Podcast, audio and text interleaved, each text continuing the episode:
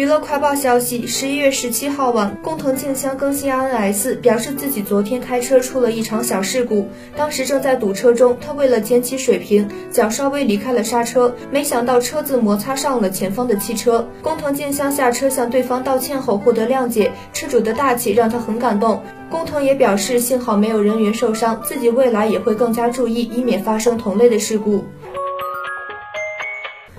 近日，有媒体拍到一家出门聚餐，包文婧穿着宽松，被指疑似怀二胎。包文婧在社交平台上晒出自拍照，并配文否认该消息属实，再也不穿宽松的衣服了。我没有怀孕，裙子里面是皮带。据了解，就在近日，有网友在迪士尼偶遇包贝尔一家。从该网友曝光的照片来看，包贝尔身穿白色 T 恤、黑色针织衫，拿着手机在和友人说话，而包文婧和女儿饺子则站在一旁等待。但包文婧的腹部隆起明显，因此被怀疑是怀二胎。